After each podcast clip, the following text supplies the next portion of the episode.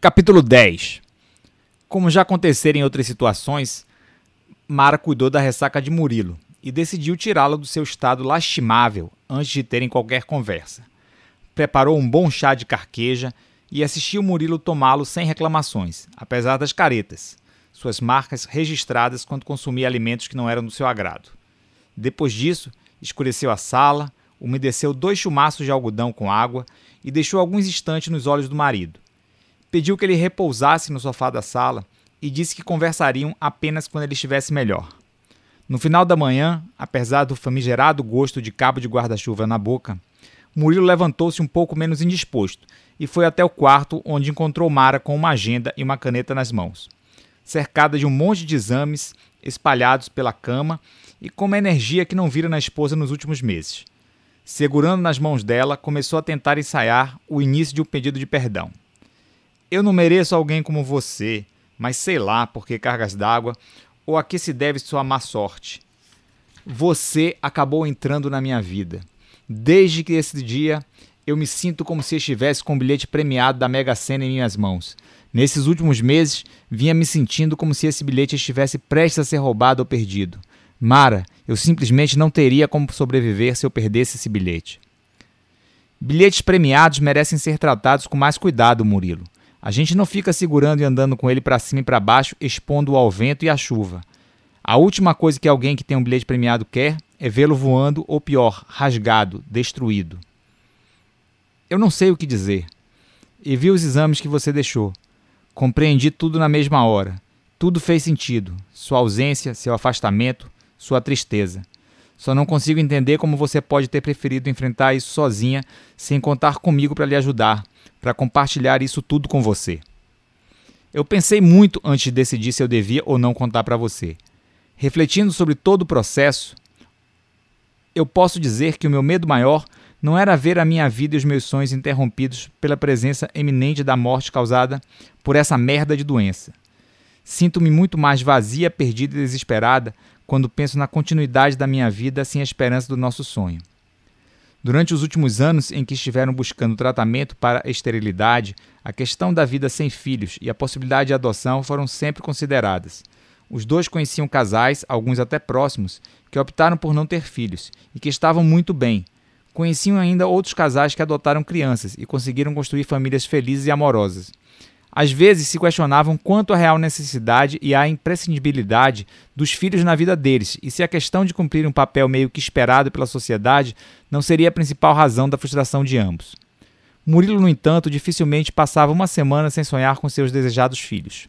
Vez por outra, lágrimas rolavam de sua face durante as manhãs, quando ia descrever a filha de cabelos encaracolados e olhar meigo com que sonhara durante a noite, ou o menininho com camisa rubro-negra que lhe acompanhava nos jogos do Leão Baiano. Nesses dias, o sentimento de frustração de Mara era ainda maior. Ainda que não houvesse a identificação de um fator responsável, no caso deles, pelo insucesso da gravidez, a maior parcela da culpa, ou pelo menos do sentimento dela, era carregada invariavelmente pela mulher do casal. Mara explicou para Murilo que suspeitou que alguma coisa estava errada quando começou a notar um sangramento vaginal após as relações sexuais. Como isso se repetiu por três semanas, foi procurar uma avaliação ginecológica. Após uma colposcopia e um exame citopatológico de Papa Nicolau, foi detectada a existência de algumas alterações celulares, características de infecção causada pelo vírus HPV. Foi recolhida uma amostra de tecido do colo do útero de Mara e encaminhado para a realização de uma biópsia, para a identificação do subtipo do vírus causador da infecção e da malignidade do tumor. Dentre os fatores de risco que causam a infecção pelo vírus HPV, Mara não se encaixava em praticamente nenhum exceto pelo fato de ter sido uma fumante inveterada por mais de 15 anos, o que diminuía sua resistência à ação viral. Começara cedo, ainda na época do segundo grau, e mantivera o vício até o 31º aniversário, quando acordou se declarando ex-fumante. O maço de cigarros que estava fumando no dia anterior foi guardado pela metade por Mara como troféu e mostra da sua força de vontade. Apesar do prazer proporcionado pelo gestual que envolvia o manuseio do cigarro, e mais que tudo pela inspiração com o estilo da fumaça tragada, a informação de que o vício poderia intervir negativamente na sua fertilidade foi suficiente para que ela o largasse sem qualquer tratamento ou maior dificuldade. Na semana anterior à decisão, a médica lhe recomendara a redução gradual dos cigarros e ela lhe respondera que ficasse tranquila, pois não voltaria mais àquele consultório na condição de fumante. O resultado da biópsia ficara pronto há mais de um mês e desde então Mara sabia que o seu tumor era maligno.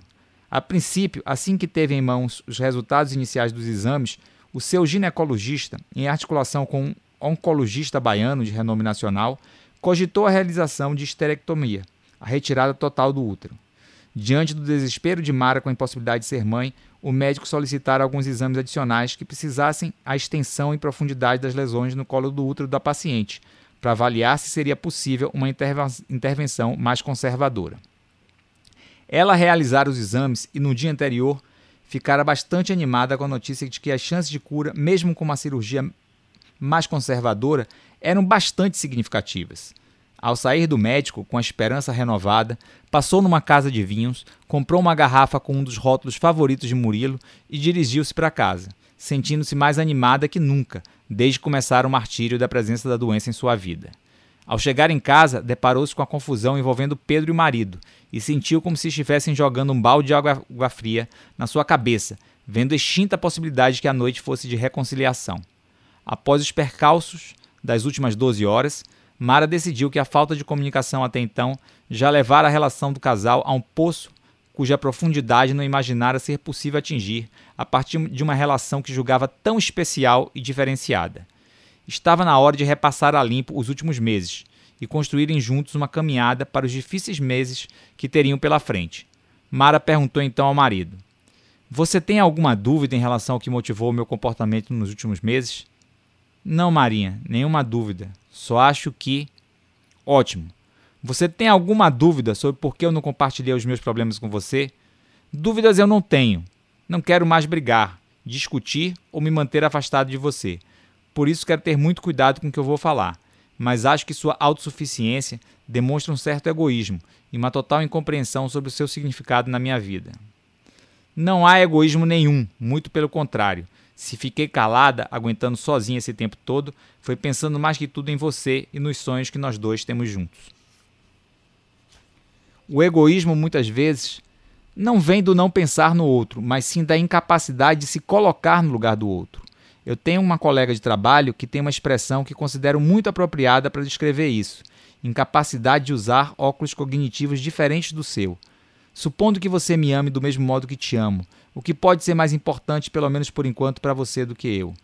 E o que pode ser mais importante para mim do que continuar a ter você?